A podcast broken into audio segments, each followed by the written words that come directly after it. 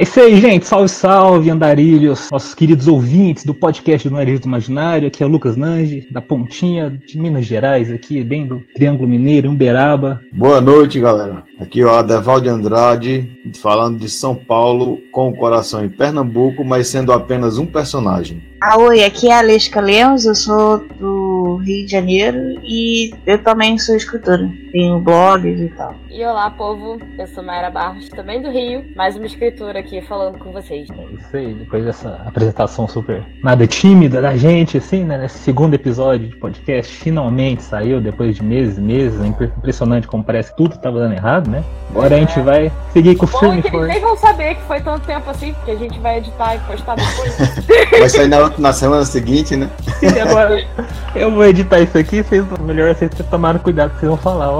Eu vou deixar mesmo, eu vou deixar mesmo. É, parece até que alguém fez voodoo pra gente, né? Todo mundo ficou doente e teve que adiar podcast, né? Uhum, nem foi feio. Mas agora estamos aí, pra firme e forte, ó, pra gravar mais o segundo episódio, que durou uns três meses, né? Do primeiro episódio pro segundo, né? A gente fala que foi só uns 10 dias. Daqui 20 anos a gente consegue postar. e aí, galera, o tema de hoje, aquele aquele elemento que não tem, não pode faltar no livro, né? Que dá a voz do livro, né? Que faz a história andar, que são os personagens. Uma bem importante, sim, que muita gente ainda tem dificuldade de criar, né? Principalmente olhando os grupos de Facebook, Instagram, tudo mais, né? Apesar de todas as dicas, você ainda vê muita gente, né? Nós ainda vemos muita gente, ah, como criar um personagem? Será que meu personagem é profundo o suficiente? Como faço para dar um nome, para dar história, para introduzi-lo na história? Pá, Aí hoje vamos tentar dar umas dicas aqui bem básicas, bem genéricas, assim, né? Pra dar aquela forcinha a quem precisa. Hoje somos os bons samaritanos da literatura nacional. E para começar, né? Nada melhor do que começando com o nome dos personagens, que é aquele passo inicial. Né? Você pode pensar, ah, vou fazer um personagem, um vilão, um herói. Uma das primeiras coisas que você faz para remeter as personagens é dar um nome, que é um dos pontos mais importantes, assim, do, da criação do personagem. E nem precisa ser o nome, nem precisa ser o nome em inglês também, né? Salientar que as pessoas adoram colocar nomes em inglês, em inglês nos seus personagens. É, mas eu não vejo tanto problema nisso, que principalmente quando a história é ambientada aqui no Brasil, a gente tem costume de pegar nomes de tudo quanto é lugar. Então, às vezes tem nomes que são, obviamente, tipo, meu Deus, o que, que esse nome tá fazendo ali? Mas tem vezes que mesmo um nome que parece mais estrangeiro encaixa, porque nós pegamos tudo de todos os lugares. Tem nomes em inglês que são mais comuns, assim, né? Até aqui tem, tem pessoas aqui que são batizados com nomes em inglês, mas tem uns que a galera força a barra também. Sim, sim. É importante quando você tá pensando no nome do personagem é saber se o nome encaixa no cenário que você criou, né? Sim, sim, verdade. Eu acho assim que pode ter um nome inglês, né? Um nome, sei lá, russo, porque a gente realmente tem esse caldeirão cultural. Mas assim, tem que falar com alguns em português também, né? Sei lá, pra, pra mostrar essa, essa mistura. Porque também se jogar só nome estrangeiro fica estranho, né? É até questão de atrair o próprio leitor, né? Se você é um inscricional. Seu primeiro, primeiro contato, né? Em regra será com leitores nacionais, né? De, tipo, você pode ter algum John, pode ter alguma Alesca, que é esse nome exótico aí, o May, White Star, na verdade é a Mayara, a Deval também, que é um nome bem exótico, né? Mas você tem, um, você tem um sobrenome escandinavo. Sobrenome. Seu nome é normal até a gente chegar no seu sobrenome. É, exatamente. É verdade. Ele tá em todo lugar do mundo, pra você ver, menos no Brasil, né? O Brasil tem minha família, parece. Já da onde? De Monange? Eu já encontrei da Índia, já encontrei na Itália, já encontrei na Rússia, já encontrei na Austrália. Ah, que interessante. Que é? É, eu, meu nome já rodou o mundo. Mas, é, bom que a gente tá devaneando aqui, né? Mas a questão que nem a Mayra falou, a Deval também, é bom ter aquele, aquele equilíbrio dos nomes numa história, assim, tanto pensando na própria história, né? Ah, você escreve para si mesmo, tudo bem. Mas também, você quer ser lido, você quer atrair cada vez mais leitores, o nome é bem importante para isso. Quando você abre um livro que tem um nome, o seu nome, ele como personagem principal, fala se você não vai se sentir atraído por ele. Porque assim, eu defendo muito não, não colocar nomes estrangeiros, assim, não colocar muito, né, a história inteira com nomes estrangeiros, é até porque você vê mesmo no, nos livros é, internacionais, no, nos best-sellers e tal da vida, você não vê os caras, você não vê um, um, um, Game of Thrones com um Geraldo lá entre eles, com o Matheus, com o Lucas. Uhum. Entendeu? Aqui ali você vê um nome assim, que é normal ter aqui, como Lucas, é, é, até nos Estados Unidos é normal esse nome, né? A gente vê Stranger Things tem um, um Lucas lá. Mas você não vê um Roberto, é escrito da forma deles. Então por que eles escrevem Robert e a gente escreve Robert também, entendeu? Eu não valorizo o português, na minha visão, né? Sim, sim. É, aí é questão de tentar ambientar o nome de acordo com o local da trama. Você, leio muitas histórias assim que ah, os personagens são John, Mary, Lucy, espaça em São Paulo. Não, lá deve ter muito assim, mas pra me falar que só tem nomes assim, que não tem 90% lá não são é Pedro, é João, é Maria. Só que eu, eu tenho visto muitos escritores, leitores brasileiros, né, com preconceito com o próprio nome. Assim. É como se isso não fosse atrativo. Você pega um John lá nos Estados Unidos, é completamente normal lá. John é João. Não pode colocar um João aqui. Ou o James é Thiago, se não me engano, né? Só que você não tem esse costume de colocar os nomes portugueses aqui, né? Os nomes abrasileirados, por assim dizer, né? Mesmo eles fazendo referências a, a nomes do exterior. Como Lucas, como você falou, pode ser usado em qualquer lugar. Mateus também. Matthew. Matthew, tá, Matthew é bonito, cara, mas o que, que tem com Mateus? Qual que é preconceito teu, meu chapa? é, pois é. E mesmo tendo nomes estrangeiros aqui, né? Como eu acabei de citar, Alesca. Alesca não é um nome tipicamente brasileiro. É um nome que tem até uma fonética legal de falar, assim. Mas aí você vai colocar em todos os personagens com nome russo vivendo no, numa cidade do Rio de Janeiro. Não sei que você fale de uma colônia de pessoas russas, né? Isso, é. Aí tá. É, exatamente. Se fala uma colônia, uma família, né? Aí tudo bem. E também tem a questão do, dos nomes de neologismos, né? Que não é nem inglês, nem russo, nem em História Fantástica tem muito isso, né? É, essa questão dos nomes como para atrair leitores, a gente tá falando mais da questão do contextualizando. Quando você faz uma história fora, ou faz uma alta fantasia, né? Você tenta criar nomes épicos, pelo menos tenta, né? Porque tem muita gente que, que muda o nome 10 mil vezes no decorrer do livro. E aí, para isso, tem muitos sites. Tem, se não me engano, tem um gerador de nomes pra esses Tem caras. vários. Tem vários, vários, vários, geradores de vários. nome. Tem gerador de nome pra tudo, inclusive pra cidade, pra país, pra continente. você pode procurar que você vai achar um monte. Uma vez eu achei um de nomes élficos. Eu fiz uma historinha de elfos para umas amigas minhas. Eu lembro que eu usei esse gerador. Eram uns nomes muito loucos. Eu lembro que o meu era Nis. Então, vamos colocando os links depois aqui no podcast, assim, quando a gente tiver o lo- local para colocar o episódio. Mas é bom falar disso porque também tem um outro caso, né? Quando usa o nome, é quando usa aquele nome muito complexo, né? Pra, ou pra ler. Uhum. Que nem é o É caso. como, é como aquele, aquele personagem que eu criei, o, o Nakish Beret. É, pois é, né? Tem que- Você tem que colocar o nome, o nome grande, mas você coloca um apelido, cara, porque não dá pra passar o livro inteiro chamando ele daquele nome. Mas aí na língua dele é uma coisa normal ter aquele nome, entendeu? Eu tenho alguns personagens que, que são, tipo assim, o nome é praticamente Oito sílabas, né? pronunciável. não, não é nem nome grande, não, mas é porque eu juntei as letras e deu Três umas consoantes, bizarras. mais uma Ah, sim, entendi. três consoantes, uma aspa, uma vírgula, um arroba. pra, pra minha história, eu criei uma. Eu criei um sistema pra inventar nome. E aí, às vezes, saem uns nomes que eu olho pra eles e eles parecem legais, mas na hora de falar complica. Ah, Então, Só que eu já me apeguei, aí eu não consigo Ah, Não consegue desapegar mais. Ah, que amorzinho. Pô, pô, é pior que tem livro que eu tô lendo assim, de repente eu, eu pulo o nome, porque eu vou falar, não, não vou ler isso aqui. É mais de alta fantasia. Eu também criei um sistema para dar nomes, né? No caso, eu botei um, uma- um deus e uma deusa. Aí todas as mulheres, elas têm a terminação do nome de acordo com a deusa. E o- os homens têm a terminação do nome de acordo com deus. E também tem variáveis para escravos, que seguem uma lógica parecida. assim. Esse sistema assim é legal. Eu, eu no, no meu outro romance, tenho um- uma tribo, e aí eu tento colocar o nome deles puxado para nomes indígenas. Tem algumas, algumas letras do alfabeto que eles não têm, aí não tem nome com essas letras, e eu nomeio eles assim. Sim, sim, o, o bom de criar esses sistemas é assim, né? Que você atrai a própria. Você faz a relação entre o nome e a cultura, né? Aquele personagem, assim, do grupo, personagem que você tá fazendo. No meu caso, eu tenho um nome assim que eu olhava pra cima, vi o nome tava escrito num ferro de passar roupa e usei ele. Eu não vou falar qual que é não pra não passar vergonha. Mas tem um personagem de uma das minhas histórias que é isso aí. Eu olhei e tava, ah, o que, que eu vou dar o nome? Olhei, Arno. pegou perto, mas não era isso. O legal de ter um sistema pra nomear personagem assim é que dependendo da circunstância, você precisa de um personagem que quebre as regras da, da nomeação de nome e você sabe exatamente o que fazer pra quebrar a regra, porque você tem uma regra. Então, por exemplo, no, no exemplo da, que a Leisca deu do, do universo dela, que tem personagens femininos que, que pegam a terminação do nome da deusa e personagens masculinos que pegam a terminação do nome do deus. Se Hum. o personagem for não binário, gênero não binário, ele pode, tipo, mesclar os- as duas terminações, Uhum. escolher um nome próprio, sem ter sido o nome que foi dado pelos, pelos pais. E aí você Sim. pode brincar com essas coisas, é muito legal. É, o o importante de escrever é se divertir. Tem jeito, né? Sim, Pode sim. ser apaixonado por escrita, pode. É, é um trabalho difícil, assim, né? Pra, pra quem tá lá no ofício, né, de escritor, quem tá todo dia tentando escrever, tá lá pesquisando, tá estudando. Mas você apaixona por isso, né? E se você não fizer, tipo, a criação de mundos já é divertido, né? A criação de personagens também não tem que deixar de ser divertido. Elencando essa questão, né, da- do sistema de criação de nome, tudo que remete a culturas, né? E a gente já pode entrar no próximo tópico, que é o background,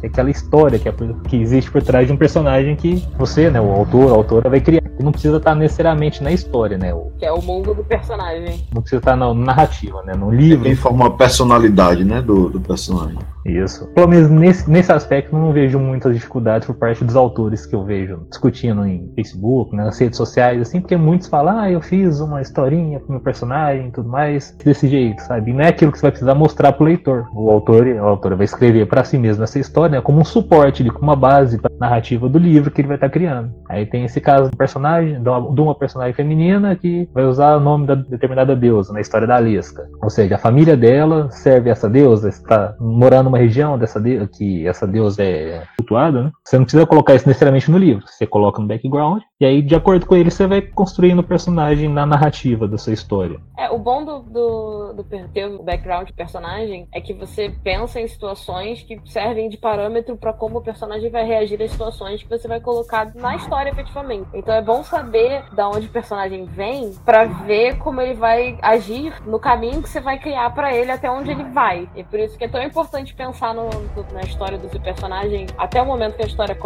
que a, narrativa começa, pra você ter esse conhecimento de como seu personagem vai reagir a determinadas situações. Um livro que eu li recentemente, não sei se vocês conhecem, mas a Alesca conhece, que é a Livraria Mágica de Paris. É, a história começa com um cara de 50 anos, então ele tem todo um background por trás, né, explicando a história dele, depois você vai descobrindo o que se passou no, no- na, na vida dele. E aí, porque assim, tem muitas histórias que começam com um adolescente, uma pessoa de 15 anos, de 20, que não tem muita vivência ainda, né? E aí você se depara com a história de um cara que já tem 50 anos. Então você se pergunta, né? Que é que aconteceu de toda a vida desse cara até aqui? O que é que ele fez? Por que ele é assim, dessa forma? Ah, o importante do background dessas, nessas histórias é que o, o personagem aparece que já tem uma certa bagagem, né? E o legal é que o ba- background pode estar lá, 20 páginas. Na 20 páginas você explica que ele é, ele, sei lá, ele é alcoólatra, explica uma história em que ele perdeu os filhos, né, antes de aí começou a beber, e virou briguento lá, brigou num bar e foi preso. Isso tudo no background. E você já pode começar a história, ah, o fulano tal, com seus 50 anos, saindo da prisão após um, mais uma noite de bebedeira e briga. Tipo, você resume uma frase dentro do livro, que você, todo, tipo, 50% do seu background do personagem. Ainda assim, de modo bem, bem forte ali pra fisgar assim pro leitor. Ó, então esse cara aqui tem problemas com álcool. Você já pode. Você não precisa citar necessariamente o problema familiar, mas você já faz o leitor pela percepção de que, ó, que tem, que tem coisa com a família dele, o cara é briguento, ó. Você já. Uma frase você já coloca uns cinco características do personagem. De um modo bem implícito também, né? Nem jogando assim na cara, ah, ele é isso, isso e isso. Não, você bota o que aconteceu com ele o leitor mesmo já toma suas conclusões. E isso faz a leitura fluir mais gostoso, assim, né? Isso já faz você conhecer o personagem melhor, né? O personagem melhor da história. O leitor, a leitora conhecer o personagem melhor da história, sem precisar olhando uma ficha técnica, assim, toda aquela questão que o povo fala do infodump, né? Que é ficar explicando as coisas assim, o narrador ficar explicando sobre o personagem, o que é, o que fez, tudo mais. E aí fica parecendo uma dissertação. Nesse livro é interessante que não tem muito esse, essa questão do, do infodump. Ela vai gradativamente, vai mostrando, vai falando o que aconteceu. né? É bem interessante assim, essa, essa criação. E tantos outros, né? Você vê na espera de um milagre também, o filme já começa praticamente eles na, no- na cadeia e tem toda uma história por trás de porque eles estarem ali, né? Depois é que vai mostrando a vida deles. Isso pouco a pouco, assim, com, fazendo as referências. É, exato.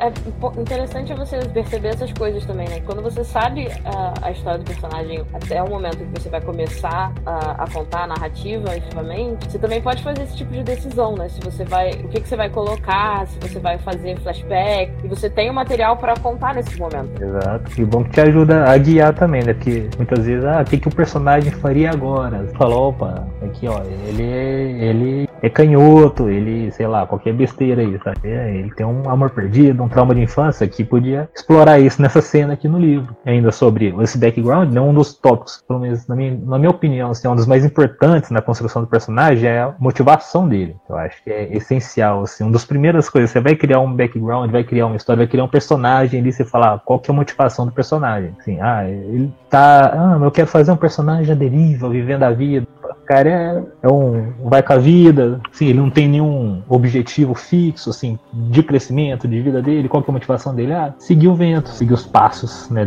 que a vida vai mandar ele, o chute, é pra onde a, a vida vai chutar. Esse personagem eu acho bem interessante, esse que, que vai assim, com, é, não quer nada com nada. Tipo, até eu vou falar dele depois do Yusuke, né? Ele, ele é meio assim, muito objetivo na vida. Ele no final do anime ele tá lá com uma barraca de lama dele. Ele, ele não quer nada com nada, né? Não quer, não quer ser herdeiro, não quer nada, e ele tá só. A motivação dele é única e exclusivamente tomar porrada e dar porrada. Aí, mas ele já tem a motivação, né? De ser briguento, assim. De... É, ele tem uma motivação, mas ele não, sei lá, não, não tem um objetivo. Não, é, né? Ele tem uma motivação, mas não tem objetivo. É, é uma espécie de vício, né, que ele tem. É. É, o interessante é você fazer o, o, background do personagem também é pensar nessas coisas, porque às vezes o que o personagem quer não é o que ele precisa pra, pra crescer, né, na história. Porque, normalmente a história existe porque o personagem vai mudar do que ele é no início pra algo melhor ou pior no final, porque tem isso também, né? Às vezes o personagem cresce, às vezes o personagem no, no decorrer da história, em vez de melhorar, piora. Tem histórias que são feitas assim, você vê a decadência do personagem. Mas é. Mas o interessante é que quando você pensa no personagem, você tem que pensar nisso também no que o personagem quer, seria a motivação dele ou, ou, os desejos dele, e o que ele precisa, mesmo que ele não saiba que ele precisa. E às vezes essas coisas podem até ser conflito, precisa ser alinhado bonitinho. Sim, sim. O importante é deixá-lo é dinâmico, né, a palavra. Que ao invés de deixar ele sempre uma tábula rasa, torna ele dinâmico. Você vai mudá-lo, assim, a própria história vai mudá-lo, né? Ele muda a história e a história muda ele. Tem esse, essa relação aí de causa e efeito, assim, que uma, uma narrativa seja melhor desenvolvida vai ter, tanto para pior quanto para melhor né, o, o, personagem. Aí vai depender muito do estilo, né, de quem tá escrevendo a história também. Mas a, essa motivação mesmo, a motivação é nenhuma. Motivação é dar porrada. Motivação é encontrar a filha perdida.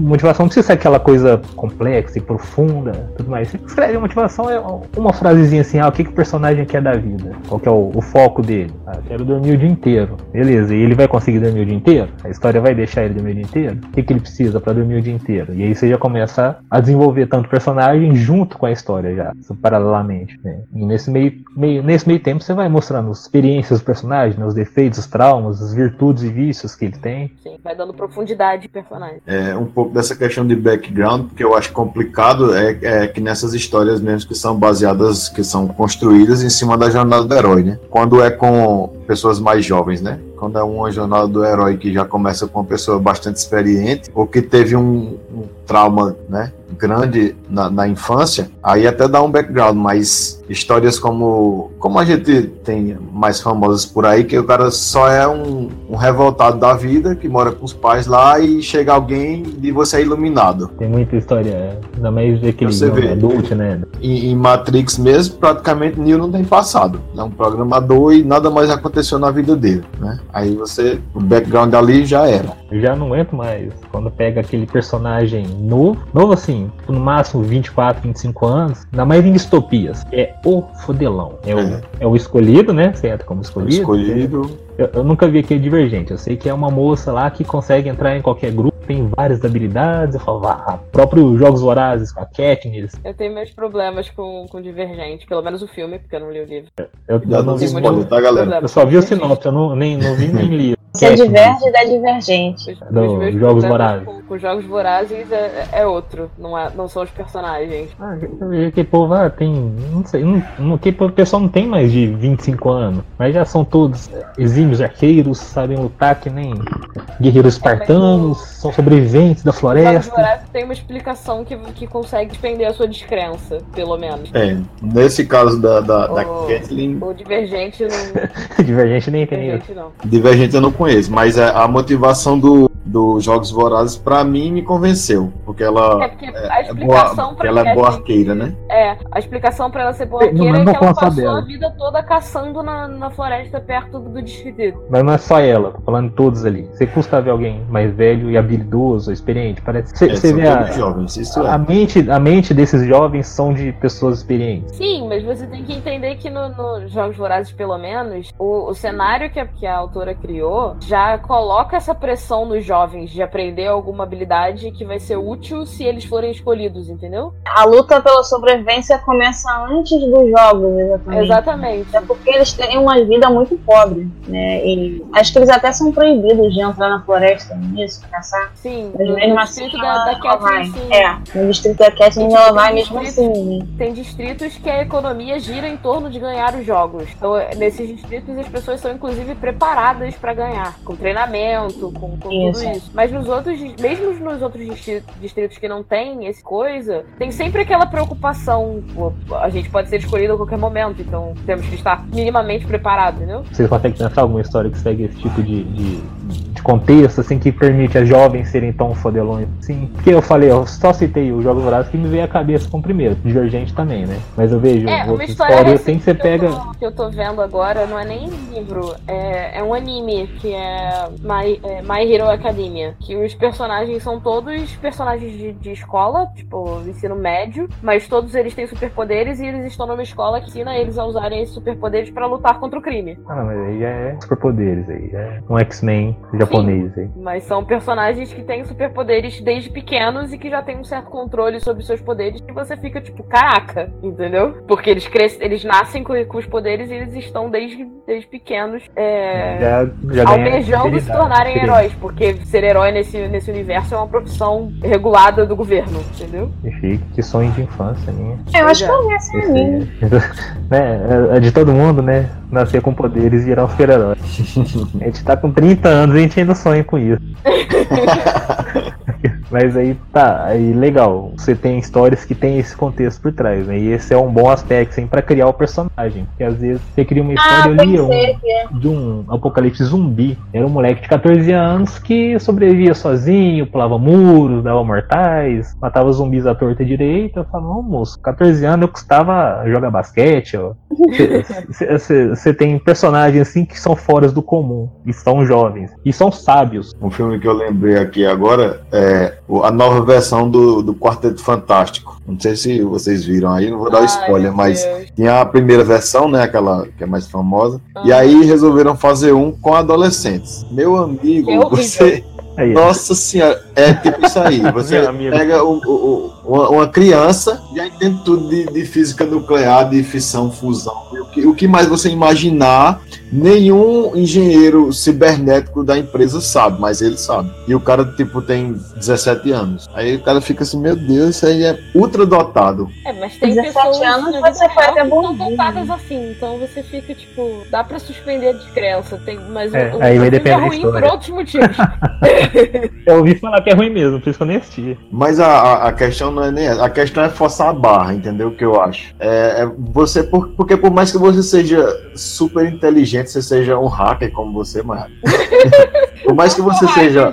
Por mais que você seja um hacker, tem coisa que você ainda não tem experiência, que você ainda não viveu situações, Ah, né? com certeza. Você pode ser um cara muito inteligente e aprender as coisas muito rápido, mas tem coisa que você precisa ter a vivência para você não errar, para você fazer tudo certo. E aí, às vezes, o pessoal quer fazer história para adolescente e acha que fazer história para adolescente tem que ser com adolescentes. E não é necessário, né? E coloca adolescentes sábios. Acho que tem é a diferença entre inteligente e sábio. Tem adolescente aí que é nerd, é, é super inteligente, mas sabedoria você ganha com experiência. É aquela, a, a vivência de vida. Assim, dependendo do contexto de vida desse adolescente, tudo bem. Você nasce num ambiente mais difícil, mais complicado, nasce um, sei lá, um, um local de guerrilha na África, assim. Desde criança você tá fugindo, você tá lutando contra guerrilheiros, tá tentando sobreviver, aí você cria como uma certa, uma certa perspectiva ali que você, ah, tá, você tem essa sabedoria, sabedoria assim, de experiência aos 15 anos. Você já tem uma noção diferente de mundo do que você colocar uma jovem de 18 anos que mora em, nos Estados Unidos, né, em Nova York, por exemplo, né, chamada Mary, e aí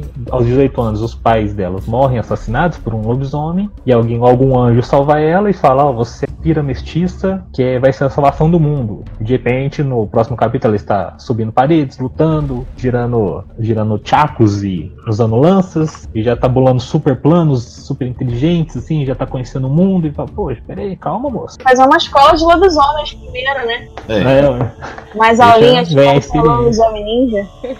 é lobisomem ninja. Gostei, gostei dessa história aí que você criou agora. É, foi saindo aqui, foi saindo aqui. Eu, Um momento brilhante, isso é um menino superdotado. É que eu tô velho, eu tenho. Tem vivência, né? Eu, eu tô- eu- eu tenho quase meio século, falta só uns 20 anos. uns 20 anos pra chegar no meio século. Você tem um, mais de um quarto de século. É, um quarto Eu passei de de um quarto de século. Ai, meu santo. Acho que todos aqui já passamos de um quarto de século. Sim, é verdade, mas a gente tinha que enaltecer o Lucas, né? A piada tava em, ao redor dele no momento. Tranquilo. Ô, galera, o- outra questão sobre a criação de personagens, né? A voz do personagem dentro da história. Aí você pode construir a voz do personagem tanto por meio de diálogos, quando se usa a terceira pessoa, né? do- ou por meio da narração, em primeira pessoa. Né? Vamos começar a falar um pouco sobre ó, a primeira pessoa, né? Que já dá a voz do personagem, né, principalmente do protagonista ali, desde o do começo. Que você já, já faz a ligação, o leitor já liga o protagonista desse jeito no momento que ele lê a primeira frase, o primeiro pará- parágrafo, que um personagem já pode chegar xingando, por exemplo, falando que é o Zé Pequeno, porra. Né? Ou se não, já fala de um modo mais, mais culto, mais, mais experiente, aí você já sabe que o personagem ali já é mais velho, já tem mais sabedoria, assim, né? Se for pensar o nosso, o que a gente tá falando, né? Porque às vezes o moleque pode ter 16 anos e falando de um jeito culto e experiente. No, no conto que eu, que eu escrevi agora esses dias, é, um, um personagem vai chegando em casa e tá pensando em alguma coisa, quando pensa que não, ele é interrompido pelo irmão e o irmão fala apenas isso. Chegou, sabe tudo. E aí você já vê que há alguma coisa entre eles ali. Apenas por uma frase que ele fala, você já vê que tem alguma coisinha entre eles que não, que não bate. O ranço. É, só em, só em ele chegar em casa o irmão falar, chegou, sabe tudo. Você já vê que alguma coisa ali tem um, um atritozinho entre os dois. Hum, Você já caracterizou a relação dos personagens e o próprio personagem também, né? O irmão que tem essa antipatia pelo outro e o sabe tudo aí que fala, ó, se, se o leitor lê, não, o cara é sabe tudo, né? Pode ser uma zoeira, pode ser é, algo irônico, mas você já sabe que o cara, o, o personagem, o cara é o, o principal, né? O protagonista, que é o sabe tudo, já, já tem essa, essa característica aí de ser inteligente ou alguém pedante, né? Outra coisa da, da voz dos personagens é a escolha de palavras, né, que os personagens usam. Porque tem muitas gírias que são extremamente localizadas que você consegue perceber de onde o personagem é só pela forma que ele escolhe as palavras no, no diálogo dele. Não só, tipo, questão de gíria. A escolha de palavras também pode indicar escolaridade, é, faixa etária, todas essas, todas essas coisinhas, esses detalhezinhos que dá pra, pra diferenciar os personagens. Sim, exatamente. diferencia tanto pelo jeito de falar e o que o personagem fala pra diferenciar um do outro. Numa cena em que não tem uma inscrição, são dois ou três personagens falando, você tem que diferenciá-los de algum modo. Você pode ficar falando, ah, disse a Deval, mas é assim, disse a Lesca, mas não, não sei o que, falou o Mayara. Aí, tipo, isso tá- é, é, é- pode usar, mas fica aquela repetição chata, sabe? Quando você tá lendo a frase, fala, não, muda isso aí, não precisa disso. Às vezes até perde a fluidez do diálogo. No caso aqui, tem o Adeval de Pernambuco, a Lesca Maiara do Rio de Janeiro e eu de Minas Gerais. Se mandar um ai, todo mundo sabe que sou eu. É verdade. Um oxente. o velho oxente do Nordeste. Aí, aí o que sobrar é a Lesca Maiara aí, que vão ter a mesma voz. Não necessariamente, eu convivo com uma pernambucana online, né? Há tanto tempo que eu peguei algumas coisas dela. Aí pode ser que eu, eu fale um oxe, ou então falar que você tá. É, como é que é? É, perigando, não? Como é que era que ela falava? Não, E É... até aqui no Rio a gente tem as nossas, nossas gírias. Eu não vou conseguir pensar em nenhuma porque eu sou carioca, mas vocês que não são cariocas conseguem identificar com certeza. é Eu, verdade. sinto- eu sinto mais o F puxando, puxando, sabe? Quando o carioca Ah, fala. mas Você... isso não é gíria. Eles são Não, então, eu tô falando é o modo de falar, assim. Agora de gíria, carioca, Eu sei que tem um monte, mas eu, eu nunca, eu nunca lembro quando é pra, pra Eu falar, sei que assim. tem uma coisa que tem muito aí, eu não vejo muito nos outros lugares, é, Tem uma é quando maneira. a pessoa fala alguma coisa e fala, eu, hein? Ah, sim. Ah, eu é? não vejo tanto Daqui- falar isso aí nos, nos outros estados. Lá em Pernambuco mesmo, a pessoa não fala muito isso, não. Eu, hein? Deus Google. Mas eu tô vendo as gírias aqui, eu também falo. Ah, caô. Calma. Eu não falo. Acho que Caô é muito, cari é muito carioca. É muito Caô carioca, é caô. muito É, eu clássico. acho também. É, cara, cara de pau a gente fala também aqui em Minas. É, cara de pau tem. Birita, tomar um biritinho, todo mundo toma. A Deval sabe muito disso. Sei. Disso, Deval tem cara que hidromel. tem Tomei Qual é, qual é, não, qual é o carioca, pelo Qual menos. é é. carioca? Aqui é. Tem uma música, Minas né? É uai, Qual é? trem.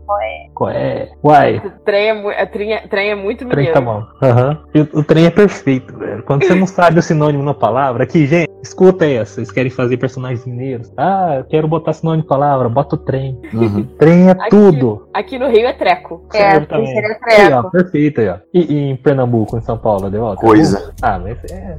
É, A trem é coisa. usa coisa. Tudo é coisa. É, tudo é coisa. Rio também. Mas às vezes solta os trecos. V- Vamos gravar um trem hoje. O que, é? Um episódio, podcast. O que, que a gente comer? Tem um trem bom aí pra comer. Você, você, você encaixa em tudo. E um personagem com esse tipo de, de voz, né? Ainda mais agora voltando a falar sobre o- os próprios leitores nacionais e histórias que passam no Brasil. Cara, imagina, você pega uma história de alguém, uma, uma fantasia contemporânea que se passa no Brasil, com personagens falando uai, falando coé, Falando trem, falando treco. você dificilmente vê isso numa história de, de, de fantasia, assim. O leitor brasileiro tem visto muito, gosta muito de histórias de fantasia, né? Fantasia. Eu, eu ouvi falar que, assim, pra quando você faz fantasia, você tem que escolher nomes de. Não sei se vocês concordam com isso, nomes e, é, de pessoas, cidades, é que tem um distanciamento da sua realidade. Vocês concordam com isso? Desculpa, eu não entendi a pergunta. É, porque assim, pra fantasia ser crível, né, você tem que criar um mundo que seja distante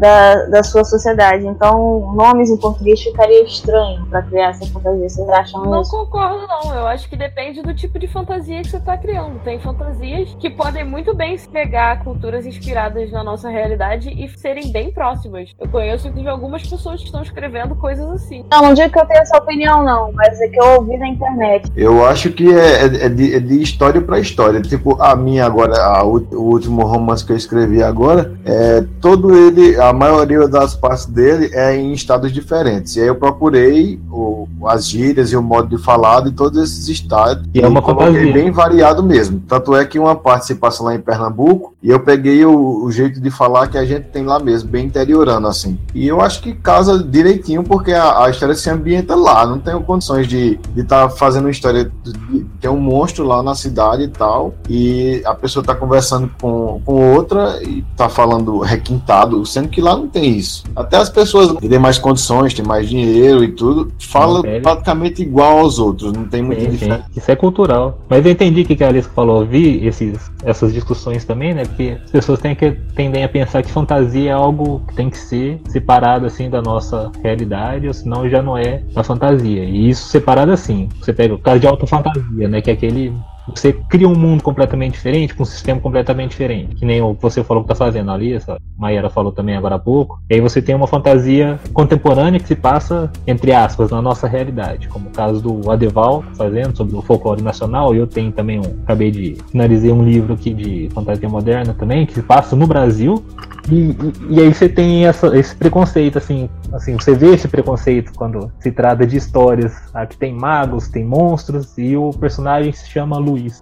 Você encontra isso, que fala, nossa, mas Luiz é tão comum. Ai, cara, então vamos. Eu, eu vi comum também na um post desse, que o cara falando assim, ah, o pessoal fazendo fantasia, é, é, ambientando no Brasil não vai vender nada, não sei o quê. Sim, tem esse preconceito ainda contra esse tipo de coisa. Acho que E eu tinha muitos também, até alguns anos atrás. Eu tinha, nossa senhora, eu Porque a gente acostumou, muito. né? A gente acostumou a, a digerir livros né, de fora. Tanto que você pega, principalmente, obras do Wattpad, como a gente estava falando agora há pouco. Uma cidade no interior do Rio de Janeiro, que todo mundo chama John, Louis. É, e, e outra coisa, voltando a nomes de personagens, é, a gente vê que é mesmo um preconceito muito grande, porque você, você quer ver nome mais comum da língua inglesa do que Harry, não tem nome mais comum do que Harry, só John mesmo. E Harry Potter é um dos personagens mais famosos da história mundial de fantasia. Jon Snow, a mesma coisa, é João Neve, mas só porque é Jon Snow é diferente, é mais legal. É, é, fica chique, é exótico. É, E isso eu acho que é, é bem costume mesmo, assim, né? Porque você acostuma, nós acostumamos a ler, lermos livros desse jeito, né? Histórias na internet, não é? Acredito, no momento que você vai é, implementando isso cada vez mais no, nas histórias, assim, nos livros atuais, fazendo fantasias que se passam aqui no Brasil, histórias de terror com o personagem principal que chama Tiago, né? Tiago e Maria, né? Maria e João, você vai começar, nossa, tipo, a história vai fluir de qualquer jeito. O nome, o nome é bom pra caracterizar o personagem brasileiro e isso não vai afetar o, o nível, assim, o- a qualidade da, da trama. Pelo menos é, é a minha opinião, né, gente? Que isso aí. Eu tenho, inclusive, tentado tentado fazer meus contos, mesmo de fantasia, com personagens que tenham nomes que são claramente brasileiros, saca? Sim. Saca? Outra gíria. Aí, ó, saca? É, Carioca. E, e aquele negócio, né? A gente acostuma. Sem ser falando de gíria, afinal é mesmo. Mas é isso, é é questão de acostumar mesmo, é questão de, cultura, né? A gente pega. ah, Acostumar livros- e perder o preconceito, né? Tirar o preconceito da frente. Porque é aquela separação de gênero, né? Porque a fantasia é isso. Agora você pega um livro de suspense, um livro de drama que retrata a vida dentro da periferia de Salvador. Aí lá vai ter nome brasileiro à, vontade, né? Da idade ali. E que vai tipo, com a mentalidade assim, do leitor, do, a experiência do leitor falar, não, isso aqui tá comum, é isso aqui mesmo que existe. Porque é uma história baseada na realidade. Quando você já pegar uma história que tem monstros, aí peraí, aí já tá fora da realidade. Aí você não pode usar nomes da realidade. Aí, gente, retomando aqui o, sobre a voz do personagem, né? É bom, sempre bom pesquisar, né? O, o tipo, o tipo de linguagem, né? Tantas, tantas gírias quanto o modo de falar de determinados personagens. Uma vez eu fui fazer uma betagem também de um, de um colega nosso e ele tinha um, um adolescente e, um, e o mestre dele. O mestre do adolescente era um idoso já, devia ter por volta de 60 anos, e eles falavam iguais, tipo, igual assim. Eu falei até pra ele, falei, ó, tá meio estranho porque quando tá, quando o mestre, o senhor está falando, é parece que é o jovem, quando o jovem fala, parece que é o, isso não caracteriza o personagem, né? É, tem, tem gírias hoje que se usa aqui em São Paulo mesmo, que você vê as pessoas mais velhas falando, você não vê eles falando isso aí. Tem de- determinadas palavras, tem, tem coisa que eles não falam. E a, a galera mais jovem fala muito. E aí quando você coloca o, o senhor falando igual o jovem, fica meio estranho. Tipo, você vê um, um, um senhor de 80 anos falando a mina é massa, eu, pra mim Nossa, não casa com a personalidade dele, entendeu? Porque o tempo é diferente. A não ser que sejam desses vovôs garotões que não conseguem ver. É, é isso. Isso aí exemplifica bem como é que a voz, a Sim. voz do personagem é importante, né? Se você cria personagens que não têm uma voz muito clara, o livro acaba ficando confuso, você não consegue saber quem tá falando o quê.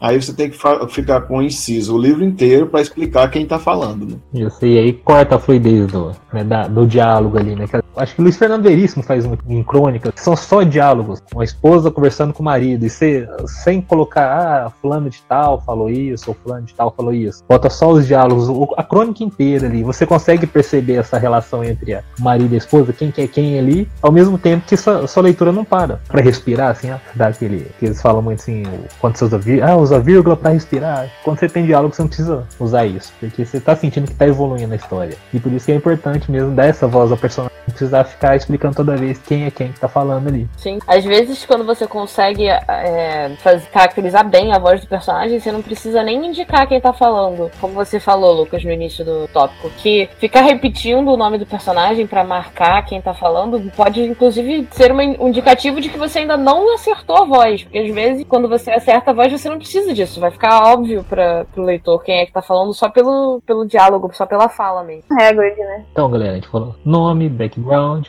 Oi? Ah, que eu falei é tipo o Hagrid, né, do, do Harry Potter. Ele tinha, quer dizer, no- nos livros, né, ele tem uma linguagem toda própria. Já dá pra adivinhar pelas coisas que ele fala. já- E às vezes você colocando até assim uma, uma forma de, de a pessoa começar a falar, uma história que tem um gago, por exemplo. Você nunca vai precisar dizer que foi aquele gago, porque só ele na história ali vai falar a palavra e depois ele vai continuar falando. A mesma coisa você pode colocar uma pessoa que toda vez que começa a falar, no- levando a gíria de São Paulo. Meu, queria falar isso. Meu, você pode viu aquela, sabe? E aí só aquele, sempre usando aquele meu, você já sabe que aquele é o paulista. Não precisa estar dizendo. O- É isso aí. E aí, gente, passando pro próximo tópico, né? Que também é uma questão muito importante dentro do background, né? Já botando ele dentro da história do livro, que seriam os tipos de personagem. Vou tentar a classificação clássica, que é sempre bom saber um pouco, diferenciar eles dentro da história, né? Pelo menos no caso clássico. Então, galera, quando a gente fala em personagem principal, é o protagonista, né? Que pode ser um só, ou pode ser vários. E, em regra, a Tem história vai girar em torno dele. diferentes de protagonista. Sim, Tem um protagonista que é claramente o, o bonzinho, né? O herói da, da trama, mas você pode ter um, um protagonista que é um anti-herói. Então, o tipo de personagem vai- é um, é um leque bem grande de coisas que você pode fazer. E é aquele que vai ser, em regra, o melhor desenvolvido, como a gente estava comentando agora há pouco sobre o background, né? O, o aquele que vai, a- cuja motivação vai ser o mais exposta ali, que vai ser praticamente o núcleo ali da a essência da história. Pega um protagonista, né? Geralmente você vai usar o ponto de vista dele ou deles, com o protagonista que vai tentar atrair o leitor, né? Que você vai tentar dar o ritmo da história, né, de acordo com a personalidade desse protagonista, destes protagonistas. Um outro personagem, né, que geralmente fica junto com protagonista é o coprotagonista, que é aquele personagem que tem uma relação próxima, né, com o É, são- personagem São principal. personagens secundários, mas que estão ali no- na, na trama mais próxima do personagem Paulo, são só de figuração, né? Só em volta. E aí tem, tem os tipos que, que são o, mentor, tem o, tem o sidekick, né? Que é o ajudante. Tem, às vezes, o, o interesse romântico do personagem, que às vezes tem plot, tem histórias românticas, que estão amigos, familiares, estiverem vivos, bichinhos de estimação, todos. Só escreveram algum personagem que roubou a cena do personagem principal? Eu nunca terminei nenhuma história grande ainda, então eu não sei, talvez. Eu, eu gostaria de fazer isso, porque às vezes os personagens secundários são aqueles que. É, São mais adorados Quebram. do que o assim, protagonista, né? E às vezes a Então, personalidade alívio do secundário. Eu tenho, eu tenho uma personagem que roubou a cena pra mim, enquanto escritora. Mas eu não sei se na história isso vai. Pros leitores isso vai, vai ficar aparente, vai, vai acontecer. É, aí entra a, a parte legal de criar personagem, né? Quando, tipo, no caso, por exemplo, vários personagens, tanto um ou mais protagonistas e vários co-protagonistas, né? Que geralmente tem. Que às vezes o próprio leitor, né, se identifica mais com o co-protagonista, né? Com esse, o ajudante, o mentor, o alívio cômico, ou o cachorrinho do protagonista, né? Que pode ser, assim, um- esse co-protagonismo não precisa ser um humano, necessariamente, né? Pode ser um dragão, né? Pode ser um tigre. Pode ser um cachorro. Lembrei do Eu Sou a Lenda. Eu sou a lenda, foi o que eu lembrei também. a, a Sam, Samantha, a cachorrinha lá que salvou. Ah, se eu contar spoiler. Um dia a É. gente, ainda vai, a gente vai gravar um podcast só de spoilers. Aí vai ser legal. A gente vai falar A do- gente coloca é. É, A gente coloca um aviso de spoiler logo no início. A Aliska gosta de spoiler. Gosto. Tem muita gente que gosta de spoiler. Mas vamos deixar essa conversa pro episódio de spoiler. Isso, é. E, o- e esse co-protagonista, né, nessa relação que tá junto aí com os heróis, ou a heroína, ou o herói e tudo mais, né, o protagonista, vai ajudar a desenvolver, pode ajudar a desenvolver esse protagonista principal. E até esses personagens secundários é importante que, que o escritor tenha algum cuidado na, na criação de personagem pra não ficar muito. Tipo, o único motivo de existência do personagem é ajudar o personagem principal. É- Isso quando acontece é tipo muito chato. Que aí Eu entra vi a isso questão do background. anime. Acho que eu já vi isso acontecendo muito em anime. Era a única função, assim, do personagem ser ajudar. É que não tem uma é. motivação, né? Sakura Card Captor, lembrei, é, é Tamoio que chama Tomoyo? Tomoyo. que era amiga Vai dela que mal da vestia Tomoyo. ela. Não, mas, a Tomoyo, ela, ela, Vou ela defender a Tomoyo aqui. a Sakura, fazia a roupa da Sakura, mas não tinha outra motivação na história, assim, era To- só a Tomoyo era tipo uma varinha mágica dos problemas da Sakura. né? Não tem assim uns personagens que pensar assim. Mas a Tomoe tem a motivação dela, gente. É porque Ela a motivação, a motivação da Tomoe fica mais no mangá, né? No, Mas no Ah, anime. não eu vi só anime. também. É, Eu vi não, só É, anime. fica bem claro no anime também. Então, só que aí entra nesse que a gente falou. Ela tá ali só pra ajudar a Sakura porque ela ama. Elas são, elas são melhores amigas e tem a história da mãe dela com a mãe da Sakura. Mas eu lembro, tipo, com melhores amigos eu lembro, mas eu não via o. o é Choran, que era o nome do. É o garoto. Chorão. Ele, ele queria, se não me engano, ele também queria pegar Todo mundo quer pegar a Sakura. Sakura Não, que é o é, quer não, pegar? tô falando do- da motivação do Choran, que é Choran mesmo o nome dele. Ah, que é ele queria pegar as cartas, sim. Isso, ele já tem uma motivação que vai além da protagonista. Depois ele virou aliado dela e tudo. Mas a- se você parar Mas pra pensar, a Tomoyo também tem. Porque É a Tomoyo, a mãe dela faz as tecnologias e ela basicamente usa a Sakura como cobaia. Tanto pras tecnologias quanto pras roupas que ela, que, ela, que ela cria, entendeu? Eu lembro da roupa e dela filmando. A Sakura não tá sempre, não tá sempre 100% confortável com as roupas que a Tomoyo Não, isso é eu lembro. não. É, isso eu lembro. Inclusive no anime novo, a Tomoyo, ela alistou a ajuda do Quero pra fazer a Sakura usar as tecnologias e as roupas. eu quero assistir ainda. É, Mas é- tipo, aí é bom, não, que é bom que é o- esse, quando a gente falou em background, né, não é só todos os personagens que vão ter alguma voz dentro da história. Você dá várias motivações, que não precisam ser necessariamente complexas, mas só de já ter motivações você já torna esses personagens mais reais, assim, mais complexos, mais, tipo, eu ia falar humanizado, né, mas eles podem ser de outras raças, é claro. É, e se, eu ficar aqui analisando a Tomoyo, eu acabei de pensar de outra, outra coisa. Que a, a mãe da Tomoyo trabalha muito, quase não para em casa. Então a Tomoyo sair com a Sakura pra, pra capturar as cartas, pra, pra gravar as coisas, pode ser. É, pode ser uma forma dela não estar em casa também. E agora um outro tipo de personagem também que é muito famoso, no- tipo, na- na- quando a gente pega essa concepção clássica, essa diferenciação, né? Protagonista, protagonista, tem um antagonista, né? Que é o, o vilão, que não é necessariamente precisa ser uma pessoa, um objeto animado, né? Ele, ele seria o contraposto do protagonista, porque a história tem que ter aquele, aquele conflito, né? Porque uma história que não tem um conflito,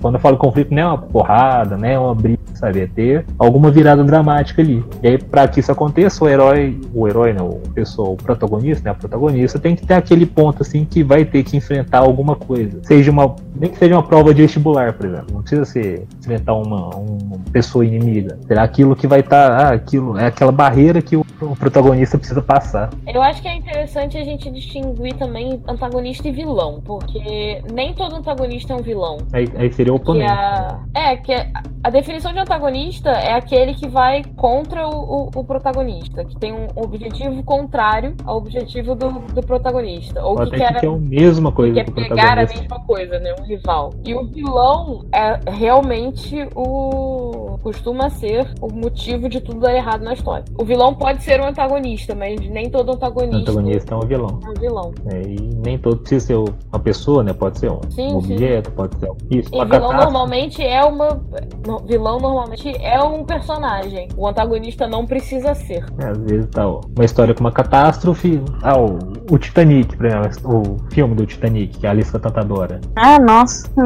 E você tem lá a história da- do Jack, da Rose, o antagonista, no caso, seria. Não sei se. Eu, não- eu não, não diria bem. Um iceberg, por assim dizer, né? Porque ele que começa toda a história do navio afundando. Mas você tem um vilão lá que era o. O noivo da Rose, que aí já cria essa, essa trama dentro da trama, né? essa subtrama Que que ele, tá, ele tá lá pra ser ruim, né? Isso, que a verdade. trama principal é o navio afundando e eles tentando sobreviver. E como subtrama você tem esse vilão que é o noivo da Rose, que tá ao mesmo tempo que é a mesma coisa que o Jack, né? Que é ficar com a Rose, só que ele percebe que não vai conseguir e tenta acabar com os planos deles ao máximo. E gera toda aquela história que é mais um caso de spoiler, que todo mundo já sabe, né? Que não adianta falar.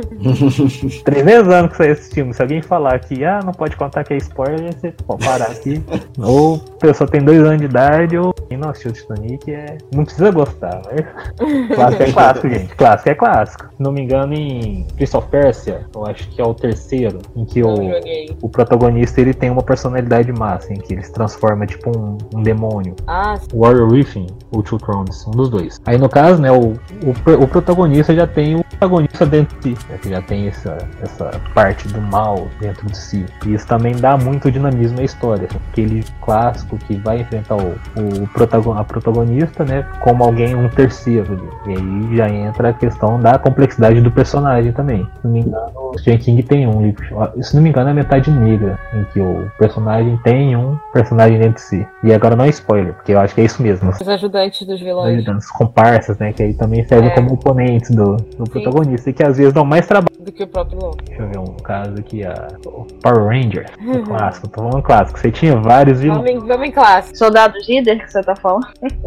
Não era o Soldado Líder do Power Ranger que eles apareciam só pra tomar uns soquinhos pra atrapalhar? né? Sim, sim, é, eles seriam os comparsas, assim, só aqueles que você dava um soco e saíam voando, e saíam Isso. faíscas. Só apareciam pra tomar soco e se multiplicavam com uma facilidade. Poderiam se contar com oponentes, né? Algum, deixa eu ver, algum outro ideia de oponente, assim, que Tem os Stormtroopers também, né? De, de Star Wars. Eles estão ali só pra levar tiro mesmo.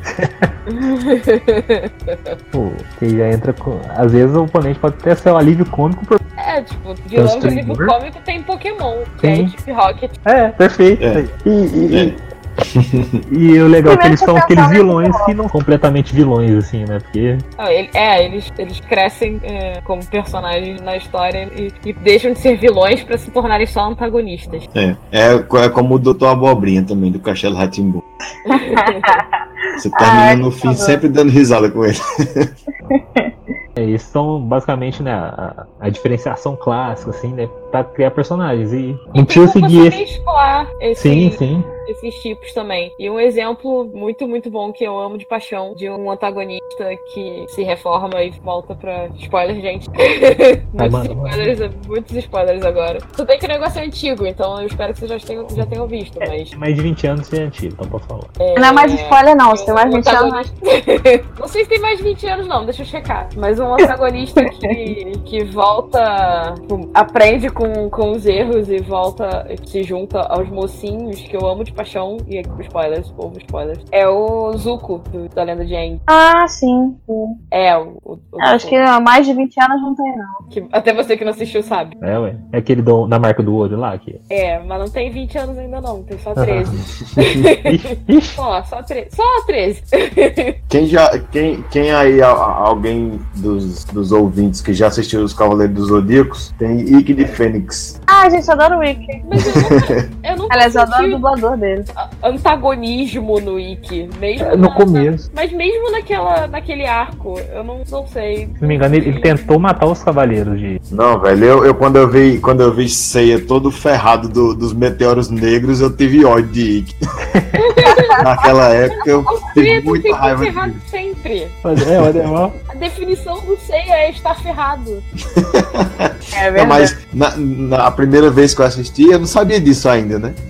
Bom, que anime é cheio, né? Tem o Vegeta, o Riei o Yu Hakusho. É meu personagem Riei é predileto, legal, vi. né? Então, todos é, começam Eu gostava como antagonistas e, e passam, viram basicamente, quase um anti-herói. É, viram, pode-se falar um anti-herói, assim. Eu amo o Riei de paixão. Então, pela personalidade deles. E, é- e são personagens complexos, né? Tem o Riei querendo encontrar a irmã dele, foi A aprisionada. Yukina, e que eu adoro também. E eu só gosto. Todo anime, desenho que eu assisto, eu só gosto dos, dos anti-heróis dos, dos outros. Eu nunca gosto do protagonista. É porque geralmente o protagonista é aquele paladino da justiça, assim, que dificilmente. É porque a maioria das pessoas gostam mais do Batman do que do Superman, né? Porque o Batman tem uma história muito mais sombria. Eu gosto dos protagonistas idiotas. É porque o, o Batman também, ele, ele, ele é um personagem muito bem construído, né? É, tem passado, tem presente, tem futuro, tem. O cara sofreu pra caramba. O Superman simplesmente nasceu em berço de ouro e veio pra Terra, continuou se ficando em berço de ouro e. É.